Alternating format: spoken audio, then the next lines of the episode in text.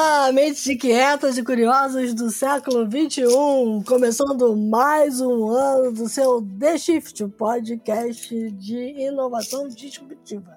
Eu sou a Cristina Deluca. Eu sou a Silvia Bassi, e a gente está aqui novamente para falar sobre disrupção, porque, como a gente sempre diz, a ruptura é a única constante do século XXI e mesmo nesse 2023, ela vai continuar e mais do que nunca mais acelerada, mais complicada, mais necessária de abraçar e correr para o abraço, porque senão a coisa vai pegar. Para não perder a tradição, a gente está começando o ano com a nossa popular lista de livros para você começar o ano lendo e dá para ir lendo aí por um bom tempo. Prepare aí as suas, suas listas, prepare a sua conta da, do seu vendedor de livros preferido e bora lá, porque a gente fechou aí uma lista nova de 12 livros que é para ajudar a entender esse mundo sem porteira e movimento constante. Cristina Deluca, começa. Tá bom, vamos lá. Os livros que eu separei, o pessoal vai perceber claramente, é muito assim, mão na massa, né? É muito na linha do que é preciso fazer e como entender o que é preciso fazer. Então eu quero começar com livros que saíram tão fresquinhos é, o primeiro deles saiu em novembro, o segundo saiu em dezembro, o terceiro volume vai sair em janeiro e o quarto volume vai sair em fevereiro. Mas é um livro só, dividido em quatro volumes, porque é tanta coisa para falar que não deu para falar num volume só. Então é o Definitive Guide to Trade on Disruption, é do Roger Spitz. O Roger Spitz é o chairman, é o presidente né, do Disruptive Futures Institute, uh, também é um capitalista de risco e estrategista com muita experiência em fusões e aquisições de empresas de tecnologia. Bom, ele fez um livro que na prática é um guia com insights estratégicos sobre como permanecer relevante no nosso mundo complexo e imprevisível e todos esses insights baseados na atuação dele como conselheiro de CEOs, fundadores, empreendedores e acionistas do Vale do Silício. Então, o primeiro volume fala sobre o reenquadramento e a navegação na disrupção, né? como você entender um mundo complexo. O segundo volume fala sobre as estruturas essenciais para a disrupção e incerteza, então ajuda você e a sua empresa a permanecerem relevantes no século XXI. O terceiro que vem aí fala sobre a vida do empreendedor e como ele precisa mudar como indivíduo para empreender é, e ser disruptivo. E o quarto fala sobre o negócio em si, né, sobre a disrupção como um trampolim para a criação de valor para negócios de um modo geral. Então, é, como o próprio Roger Spitz diz, os quatro volumes estabelecem as bases para dar sentido ao nosso mundo cada vez mais complexo, não linear, imprevisível, onde a disrupção não é mais que apenas um evento único ou recorrente, mas um estado estável expandindo seu impacto por todos os negócios, por todos os segmentos econômicos. Então é isso aí. Meu primeiro, meu primeiro livro é para é, prosperar, né? Para entender como você vai olhar para todo esse mundo disruptivo aí e botar a mão na massa. Oh, beleza, então eu vou engatar uma primeira aqui, uma segunda agora. É, eu separei vários livros e tem um pouco de tudo aqui no meio. O primeiro deles, ficar combinando um pouquinho com, com o primeiro da Cris, é um livro da Julia Hobsbawm, que é filha do historiador Eric Hobsbawm. E ela é uma consultora é, corporativa voltada especialmente para o mundo do trabalho né, e do ambiente de trabalho. Então, nada mais disruptivo que precisa ser resolvido né, entre empresas, empregadores e funcionários e tudo mais, que é a questão do trabalho remoto ou trabalho híbrido. O livro dela se chama The Nowhere Office, Reinventing Work and the Workplace of the Future. E o que ela fez foi cutucar com esse livro as lideranças corporativas que insistem nessa volta ao novo normal. Né? No seu novo livro, ela escreve uma coisa interessante, que a pandemia levantou a tampa de um desejo de trabalhar diferente, ou pelo menos com mais equilíbrio entre trabalho e vida pessoal. Até porque, diz a Júlia, né, nem um escritório cheio de espaços de lazer, aquele monte de mesa de ping-pong, aquela coisa toda, evita o tal presentismo, que é o ato de ir para o trabalho, mas não conseguir produzir porque a saúde mental já era. Não se trata, assim, vamos deixar bem claro, não é, a Júlia diz isso, inclusive, não se trata de uma ode ao trabalho remoto full time, o tempo todo. Ela diz que o conceito de nowhere office não é sobre não ter escritório, é sobre ter um pouco de escritório nos momentos em que o trabalho presencial faz sentido e, principalmente, fugir do padrão de tamanho único, aquele one size fits all, quando se trata de work, workspace. É, e isso é um incômodo para a gestão. A gente já falou disso na The Shift várias vezes, é que a gestão não quer sair da zona de conforto, do modelo padronizado, e dar uma ralada ali para pensar como chegar a um novo modo de convivência corporativa que envolve pessoas em vários lugares. Né? E o livro tem boas dicas para fazer acontecer. A Júlia escreveu recentemente num artigo para Bloomberg um texto sobre a produtividade no trabalho em 2023. Ela faz algumas previsões interessantes. É, vale a pena ler, ela acabou, escreveu bem no finalzinho de 2022. É, e mais uma coisa é certa, diz ela, né? não tem mais clima para o tal do flex shaming, shaming, que é um conceito que começou lá em 2022 que é aquele discurso que muito CEO por aí andou fazendo, incluindo o nosso amigo aí, nosso amigo não sei de quem, mas enfim, o Elon Musk, não é meu. Dele mesmo. Não é, é dele mesmo. Não é meu. É, se gabando, é se gabando de que acabar com o trabalho remoto, que é my, my way or no way, aquela coisa toda. Ela diz que essa coisa do flex shaming, esquece, não vai rolar mais, né? Porque a pressão é grande em volta. A previsão dela para os próximos 12 meses, que o local de trabalho novo que vai nascer do reaproveitamento dos escritórios físicos é um espaço maior de socialização e colaboração entre as pessoas no momento em que isso faz sentido. O que ela diz é: você quer ver pessoas, mas você não precisa ver pessoas o tempo todo. Tem horas em que isso é necessário e é importante. O que ela está defendendo, esse conceito do nowhere office, é isso. O, o escritório é onde você está, independente se você está no físico ou no geral. Então, é um livro bacana Está sendo super elogiado, foi super elogiado, saiu no meio do ano passado, entrou em várias listas e é uma recomendação importante esse daí da dona Júlia. Muito legal. Então, já que a gente está falando de gestão, de liderança, né? E você citou o Elon Musk, eu vou trazer um livro aqui que é o The Crux, uh, How Leaders Become Strategists. A ideia desse livro, que é do professor Richard Hummelt, e está na lista de melhores livros de negócios, tanto do Financial Times quanto da Forbes, é, é que os líderes precisam alcançar um ponto aparentemente impossível quando eles estão lidando com grandes problemas de estratégia. Né? E aí ele faz até uma analogia. Ele diz que os líderes precisam se comportar como os alpinistas, tomando decisões para encontrar o melhor caminho para uma escalada. Os alpinistas veem as rochas desafiadoras como problemas e chamam o ponto crítico de, um, de uma escalada de ponto crucial The Curse. É aquele ponto determinante, vital para o sucesso. Então, o que ele diz é que a estratégia ideal requer o reconhecimento das principais preocupações e obstáculos que impedem a resolução do ponto crucial de um problema.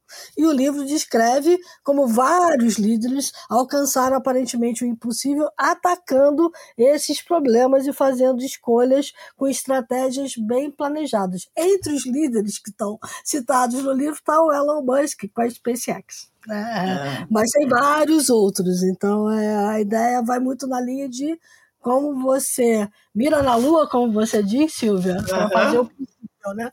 Essa é a ideia. Muito bom. É, a única coisa interessante do, do Elon Musk ultimamente é mirar na Lua, né? É o em Marte, né? Porque o resto, é mirar na Terra, ele tá fazendo um estrago que não é bolinha, né? Oh, tá metendo os pés pelas mãos, ganhou o prêmio de estúpido do ano. É, enfim. É, bom, na linha de mira na Terra e olha que confusão nós estamos nos metendo, tem um livro muito bom, porque é um livro é, que traça a história toda mas é também um livro que deixa a gente meio apavorado, né? Porque é, o livro é do Chris Miller, jornalista, e se chama Ship War: The Fight for the World's Most Critical Technology. Ou seja, a briga pela tecnologia mais crítica do mundo, que, caso vocês não tenham reparado, é o chip ou o semicondutor. Num mundo em que basicamente é, tudo tem um chip e tudo começa a ficar conectado e tudo precisa estar conectado, a falta que o chip faz é imensa. E a crise de abastecimento é uma coisa que a gente aprendeu muito bem que foi pesada ao longo dos anos e não está resolvida ainda. O livro do Chris Miller foi eleito como o melhor livro de negócios de 2022 pelo Financial Times e ele, ele basicamente ele entra a fundo na história da indústria de semicondutores mostrando que as crises geopolíticas estão no coração desse setor e que podem causar um estrago gigantesco na economia global digital, já que tudo, ou quase tudo, tem o tal do chip embutido. O risco, por exemplo, de perder acesso às fábricas de Taiwan, que são responsáveis pela grande, pelo maior volume de, de entregas de chips no mundo inteiro, por conta de um potencial bloqueio da China, por exemplo, está abordado no livro. O, a questão do, do, desafio aí é que esse mercado de semicondutores é um mercado complexo de você botar de pé. Uma fábrica de chips não nasce da noite para o dia, ela leva anos para ficar pronta porque é um, é um, negócio que é muito complicado. Então, mesmo as iniciativas dos Estados Unidos de trazer né, trazer o chip para casa, botar lá os 100 bilhões de dólares que eles botaram naquela legislação que foi, foi assinada no ano passado para incentivar o crescimento, ainda assim vai levar um tempo. Então, é um terreno super delicado em que há uma insegurança e há um risco, né? Para quem trabalha com o mercado de, de tecnologia de uma forma geral, seja uma geladeira ou seja um carro autônomo, tudo tem chip é, e pode afetar muitos negócios. Um livro muito legal, em que ele faz uma análise bem bacana, está é, sendo super recomendado e a gente recomenda ler porque é uma leitura bem interessante mesmo. Bacana.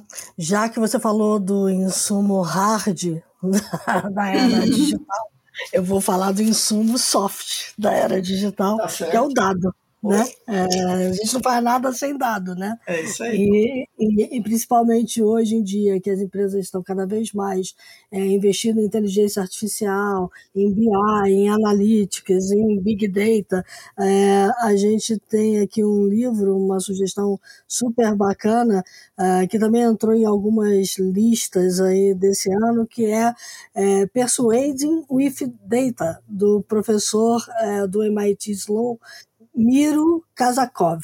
É uma introdução integrada à visualização de dados e serve para qualquer pessoa que precise explicar resultados analíticos para outras pessoas, ou dentro da empresa ou no mercado como um todo. Né? Então, é, na, na prática, o livro é um kit de ferramentas para criar e projetar gráficos eficazes e também sobre como usar recursos visuais para criar comunicações eficazes que convençam o público a aceitar e agir com base nos dados aí o público pode ser o público interno dentro da empresa ou o público externo, se você estiver falando com um cliente é, e clientes de modo geral.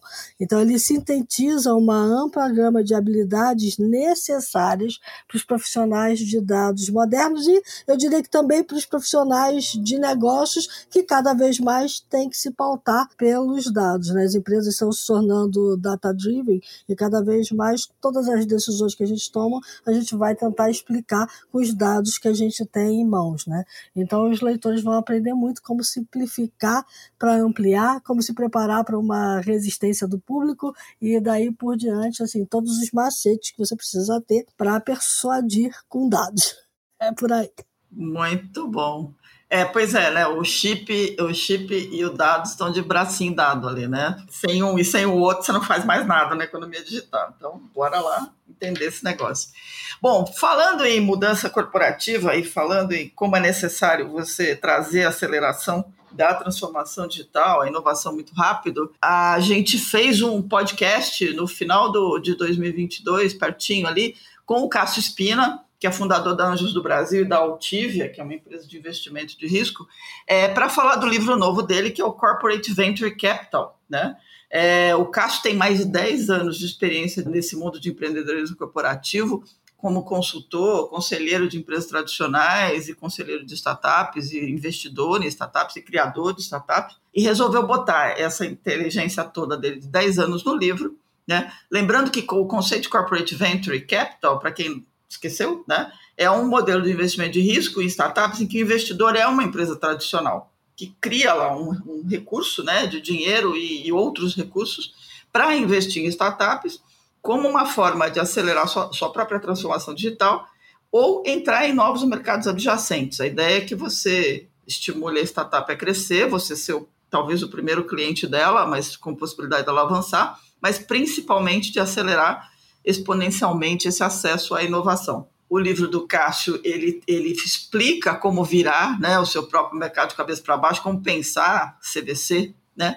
É, de um jeito que seja produtivo e que cause impacto né, interno. E também tem vários casos práticos de CVCs nacionais e internacionais contados pelos próprios gestores. Vale a pena ler o livro, a gente recomenda super, e vale a pena ouvir o podcast, a gente vai colocar lá o link de novo para quem não ouviu, porque é uma coisa acompanha a outra e você vai pegar lá ideia, as ideias todas do Cássio, que são bem bacanas. Bacana. Na minha lista tem um aqui que casa bem com isso, porque falando de startup, corporate venture e tudo, a gente está falando daquela velha máxima, né, de que quem não mede não gere, né? tem muita métrica voando para é. todo lado, né? É, e todas essas empresas são regidas pela crença de que o caminho para o sucesso é quantificar o desempenho humano, divulgar os resultados, dividir as recompensas com base em números e por aí vai. Então, o meu livro, a dica do livro, não é um livro novo, é um livro de 2018, já andou pelas listas do Bill Gates. Ele diz que é um dos melhores livros do Jerry Miller, que se chama The Tyranny of Metrics. É, é, ele chegou a ser finalista de, do prêmio do de Manhattan Institute em 2019. E, na verdade, é um alerta para o fato de que ao nos concentrarmos demais no rigor da própria métrica, a gente pode estar perdendo o risco de deixar de medir o que realmente interessa. Então, não é porque o que pode ser medido e é medido, é, vale sempre a pena ser medido. Né? Então, você pode não estar medindo aquilo que você deveria medir. E o que você está medindo pode não ser o que você realmente quer saber ah, esse rigor das métricas pode desviar o esforço que a gente faz para encontrar de fato os indicadores com os quais a gente tanto se preocupa. Né? Então, o livro vem repleto de exemplos nas áreas de educação, medicina, negócios, finanças e até para órgãos de governo. Né? Então, serve aí para o pessoal que está começando um novo governo dar uma lidinha também, porque explica por que, que a pressão aparentemente irresistível para quantificar o desempenho pode distorcer e pode distrair. Porque quando as métricas se tornam mais importantes que o negócio, toda empresa passa a atuar para cumprir a meta, deixando de lado uma série de fatores que podem afetar a sua reputação, a sua credibilidade. Né? Quer um exemplo? É deixar de lado a satisfação do cliente pela métrica de crescimento acelerado ou de valorização das ações. Lucratividade a todo custo, mesmo que o clima organizacional se torne tóxico e assim por diante. Então, tem muita reflexão nesse livro que vale super a pena estar tá aí na sua estante, até como uma obra de referência, porque a gente sabe que as métricas podem ser boas quando elas são usadas como um complemento, em vez de uma substituição ao julgamento que a sua empresa, que você, que a sua, sua equipe é capaz de fazer, e que o bom senso é, deve imperar. Né? Então a gente precisa da métrica, mas elas não podem ser limitadas demais. Beleza, é verdade. Tem muita coisa para desaprender, na verdade, das empresas, né? E quando você estava falando, eu estava pensando, gente, quanta coisa que tem que deixar de lado, né? Largar antes que vire um, que a gente vire um, um Titanic indo na direção do iceberg. Não, eu não sei se é largar ou se é revisitar, né? Porque como os tempos estão mudando, você precisa olhar para aquilo que você sabia e ver se ainda está funcionando e adaptar para o que for funcionar. Né? É bem isso, mas é uma coisa interessante porque, é, é, de novo, vai naquela linha do apego né, dos gestores de, da liderança das empresas tradicionais, de que aquilo que funcionou é aquela história daquele velho ditado, o que te trouxe aqui não, não necessariamente vai te levar para frente. Né? E aí precisa dessa revisitação. Por que eu estou comentando isso? Porque eu vou engatar no quarto livro, é, no, no, no meu quarto livro, né? Já, já tem um monte aqui, é, que é um livro da Linda Yates. A Linda Yates é uma consultora, ela é CEO e fundadora da MEC 49, é MEC de acelerador mesmo, que é voltada para as empresas tradicionais. É uma empresa de venture building, de M&A, E o que ela disse é que quando ela criou a Mac 49, ela queria criar uma Y Combinator. Y Combinator é aquela aceleradora de startups pequenas, né? Para as mil companhias globais, as famosas Global 1000, né? Que ajudasse a criar inovação de dentro. E aí ela vem com o livro The Unicorn Within: How Companies Can Create Game-Changing Ventures at Startup Speed que é o unicórnio, o seu unicórnio interior, né? Como é que você acha um unicórnio interior numa empresa gigantesca? A tese do livro é bem simples. É, você tem a nave mãe, né? Você tem a bicho grandão lá. Você tem recursos que as startups suam para conseguir, principalmente dinheiro e clientes e mercado, né? Então é preciso colocar em prática um método que seja escalável, fácil de ensinar e fácil de repetir para fazer com que essa nave mãe vire uma paridora de inovações que consiga bater nas startups onde elas são melhores. Pensamento digital, velocidade e foco nos problemas. E aí ela vem com uma, uma, uma, um discurso bem interessante que diz o seguinte: tem muito problema gigante no mundo e muitos deles vão precisar do envolvimento das grandes companhias globais. As startups talvez não bastem. E ela quer explicar para as empresas com o livro, né? como é que você pode criar um, uma, uma, inovação, como é que você pode ser uma empresa empreendedora, mesmo estando na, na lista das maiores globais do mundo, é, para acelerar com a velocidade que uma startup tem. Né? Então, deixar de ser um, um Titanic para virar um barquinho de, que puxa de, de reboque para correr mais rápido. Então, é um livro bem legal, tá, tá com várias recomendações. Então, fica a dica aí da dona Linda Yates. Bom, já que você falou dos grandes problemas do mundo, tem um livro aqui facinho de ler, mas difícil de digerir, que é do Bill Gates, que é How to Prevent the Next Pandemic. Em 2021, o Bill Gates escreveu How to Avoid a Climate uh, Disaster. Né? É, em 2022, ele seguiu no rumo dos guias de como fazer e lançou How to Prevent the Next Pandemic. Então, ou seja, é o Bill Gates imaginando como se preparar é, para o futuro, né? Como preparar o mundo para futuras emergências de saúde pública, que podem até vir das emergências climáticas. Né? Isso significa que construir sistemas de alerta precoce que possam identificar novas doenças quando elas começarem a circular nas populações humanas é super importante. Todo mundo lembra como a Covid começou lá atrás e como o governo chinês é criticado por ter demorado a dar o alerta. Né? Se ele tivesse dado o alerta antes, talvez a gente tivesse evitado a pandemia. E a gente precisa desenvolver melhores tecnologias de tratamento, melhores vacinas para combater rapidamente novos patógenos, otimizar processos e construir instalações de fabricação que podem produzir rapidamente coisas como remédio, testes rápidos para tempos de emergência, enfim, é, muito aí do que a Silvia falou do livro anterior, as empresas podem ajudar para caramba, mas para ajudar tem que estar preparadas, inclusive para saber é, como se comportar diante da possibilidade de uma nova pandemia. E vale lembrar que o Bill Gates chegou a falar de uma pandemia pouquinho antes da Covid é, aparecer. Né? Então, no centro do plano lá do Bill Gates está uma nova instituição que ele chama de GERM, Global Epidemic Response and Mobilization, é, composta por alguns milhares de especialistas, de epidemiologistas a vacinologistas a diplomatas, que ficariam de prontidão em caso de uma ameaça global.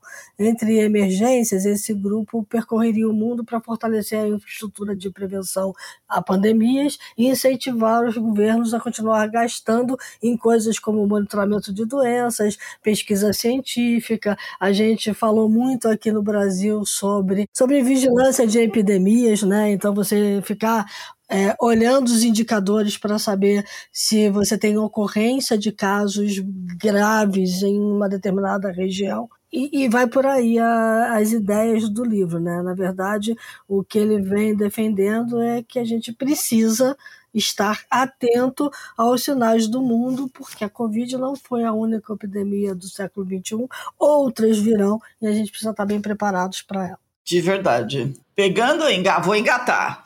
Saúde tá foi uma das coisas mais importantes, né? As inovações tecnológicas que a gente teve facilitaram o nascimento da vacina, né? A gente mesmo viu uma vacina em nove meses como fez a Pfizer, não podia acontecer se não tivesse uso de tecnologia.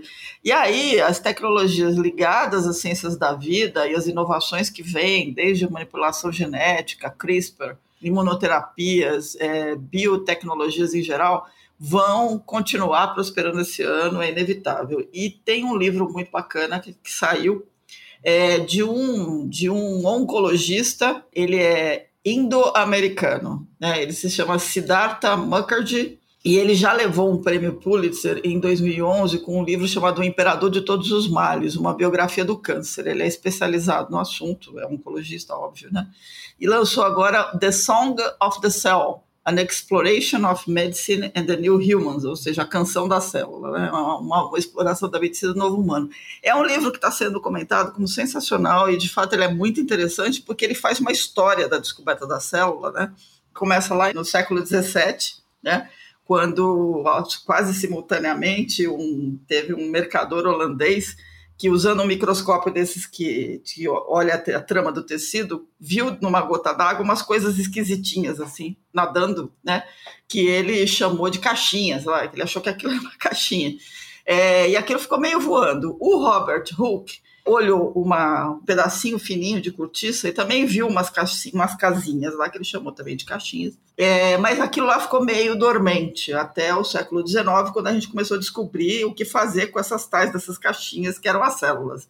E dali para frente, o Murkey é, ele vai na linha de explicar o que as, a evolução né, do estudo das células e de como a gente consegue gerenciar o que elas provocam ou o que é o que acontece com elas, até chegar agora, né, mais para frente, o que, é esse New Human, que estamos no momento agora em que é possível manipular essas caixinhas, né, desde a edição genética até novas técnicas de imunoterapia. É o livro super bacana, é escrito de um jeito muito, muito leve e, ao mesmo tempo, super abrangente. Vale a pena ler é, e fica aqui a dica, então. Também vou engatar porque desde lá da vigilância epidemiológica, passando pelo CRISPR, bioengenharia, imunoterapia, medicina personalizada, tudo isso me faz pensar sobre privacidade e proteção de dados pessoais. Então, o meu último livro aqui da minha lista é uma homenagem ao professor Danilo Doneda, que nos deixou em 2022 vítima de um câncer muito agressivo aos 52 anos de idade. Então, uma perda muito precoce e uma perda muito expressiva para a comunidade de proteção de dados pessoais, não só do Brasil, como do mundo. Né? Então, a minha dica é o livro Da Privacidade à Proteção de Dados Pessoais, terceira edição, revista por ele, lançada no final de 2021 que fala sobre a evolução dos conceitos que desaguaram uma série de princípios aos quais o Danilo dedicou a vida profissional dele inteira, como a importância fundamental dos dados pessoais em uma série de relações sociais e modelos de negócio, a necessidade de transparência na utilização dos dados, a adaptação e adequação das empresas e organizações aos padrões de proteção de dados, a criação e implementação de ferramentas que permitam ao cidadão exercer um controle efetivo sobre os seus dados, monitorar de forma completa o uso que é feito desses dados e impedir a sua utilização abusiva. Então, o livro se consolidou e permanecerá por muito tempo como uma referência sobre proteção de dados pessoais, abrangendo tanto seus aspectos formativos como os temas e os debates que balizaram a criação da nossa Lei Geral de Proteção de Dados aqui no Brasil, do qual, vale lembrar, o Danilo foi o autor do primeiro rascunho, ainda como anteprojeto da Senacom lá no Ministério da Justiça, há mais de 10 anos atrás. É isso. Então, acho que é, vale super a pena ter esse livro como referência para entender como a gente chegou até aqui nessa discussão de proteção de dados pessoais e como essa discussão toda vai desaguar daqui para frente, principalmente na regulação que a gente está discutindo sobre inteligência artificial no Brasil. O Danilo fazia parte da comissão de juristas uh, que, que trabalhou no projeto de lei que está em tramitação no Congresso.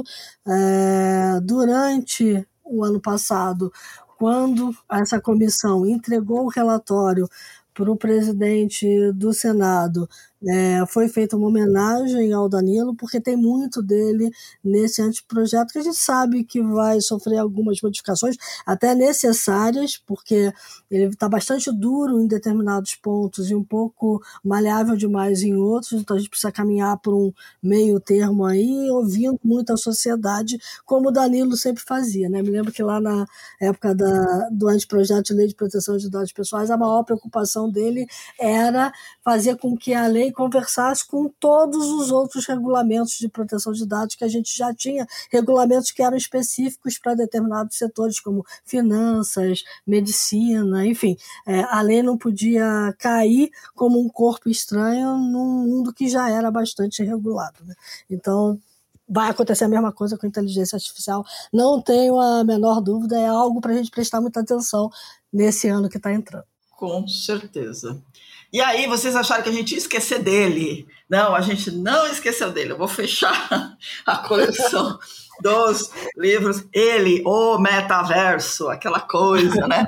Que começou a ganhar a voz para tudo quanto é lado, né? E que continua aí avançando, né? Porque a gente está falando aí é, de uma coisa que, que vai levar alguns, vários anos ainda para evoluir, mas que é a próxima, the next fase aí, a, nossa, a próxima fase do que seria a internet dentro de um conceito de Web3 e vai por aí afora. O livro que, a gente, que eu separei aqui para fechar é o The Metaverse, do Matthew Ball. O Matthew ele é ex-diretor global de estratégia da Amazon Studios, então já entendeu, né? O cara entende pouco de entretenimento, o moço, né? Ele hoje é CEO de uma empresa chamada Epilion, que, entre outras coisas, investe em startups early stage nessa área de entretenimento, esse cruzamento de entretenimento com tecnologia e tal. É, o livro, ele entrou também em várias listas de recomendação, é um livro muito interessante, porque o que ele faz é o seguinte, qual é a promessa, onde que está realmente a promessa do metaverso para qualquer tipo de vertical econômica, que é isso que ele insiste, né? que é, ele descreve a, a, o metaverso como uma nova internet, né? que vem depois da internet móvel. E o que ele faz é tirar de lado o hype né, em torno do tema e abordar de uma forma bem pragmática é, o que, que pode trazer sucesso em vários setores, de finanças à saúde, incluindo consumo, entretenimento e vai por aí afora. Então, o Matthew Ball fez um resumão bacana. O livro tem uma capa linda, by the way. É, eu adoro capa de livro. E ele é não só é escritor, mas também ele é colunista da The Economist, da Bloomberg e do The New York Times. Então, fica aí uma leitura bem bacana. Não está traduzido para português ainda. Isso é uma coisa, aliás, que a gente queria dizer. Uma parte desses livros que a gente está sugerindo eles ainda não estão traduzidos para o português, mas estão todos disponíveis no Brasil com preços em real, né? E também acessíveis todos via Kindle, então não precisa esperar o livro chegar, nem pagar o preço da importação e tudo mais. E é isso. É, fechamos, Cristiano De Luca, 12 livros para começar o 2023 de um jeito mais abrangente e mais esperto?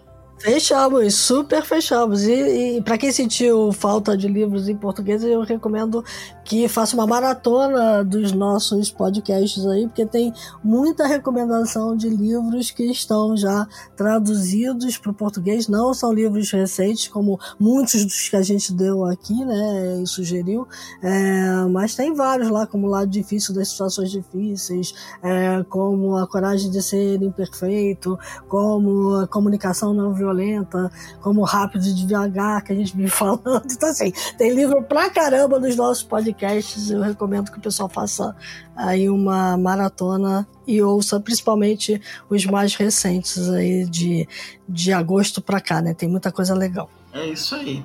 Bom, com isso a gente fecha o primeiro episódio do ano, desejando a todo mundo um 2023 que seja sensacional, que a gente sabe que ele não vai ser fácil, nem um pouquinho, mas que ele traga boas surpresas também, que ele traga boas mudanças, boas iniciativas, é, que traga muitas risadas, porque a gente está precisando disso, e que caminha aí na direção da transformação digital tão necessária para a economia, né? E principalmente com a para a inclusão digital tão importante, tão fundamentalmente importante para colocar o país na rota dos grandes países aí de exportação de talentos, importação de talentos e produção de, de tecnologia e de inovação, que é o que o mundo mais está procurando. Para todos vocês que nos acompanharam, dicas, sugestões, críticas, elogios, mandem e-mail para news@theshift.info. Lembrando que a The Shift é um podcast super bacana, mas ela não é só um podcast.